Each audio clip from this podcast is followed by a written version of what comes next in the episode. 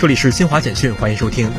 记者二号从中国载人航天工程办公室了解到，神舟十五号航天员乘组已于近日进行了第二次出舱活动。在地面工作人员和舱内航天员邓清明的密切配合下，两名出舱航天员费俊龙、张璐圆满完成全部既定工作任务，安全返回问天实验舱。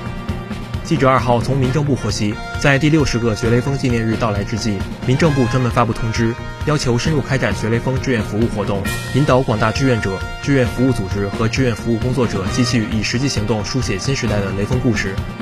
记者从上海证券交易所获悉，为提升服务效能，不断增强市场主体的获得感和满意度，上交所一号正式发布《上海证券交易所进一步推进开门办审核、开门办监管、开门办服务行动方案》。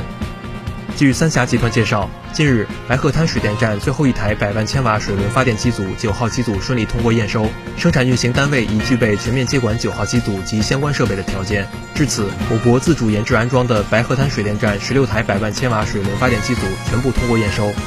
以上由新华社记者为您报道。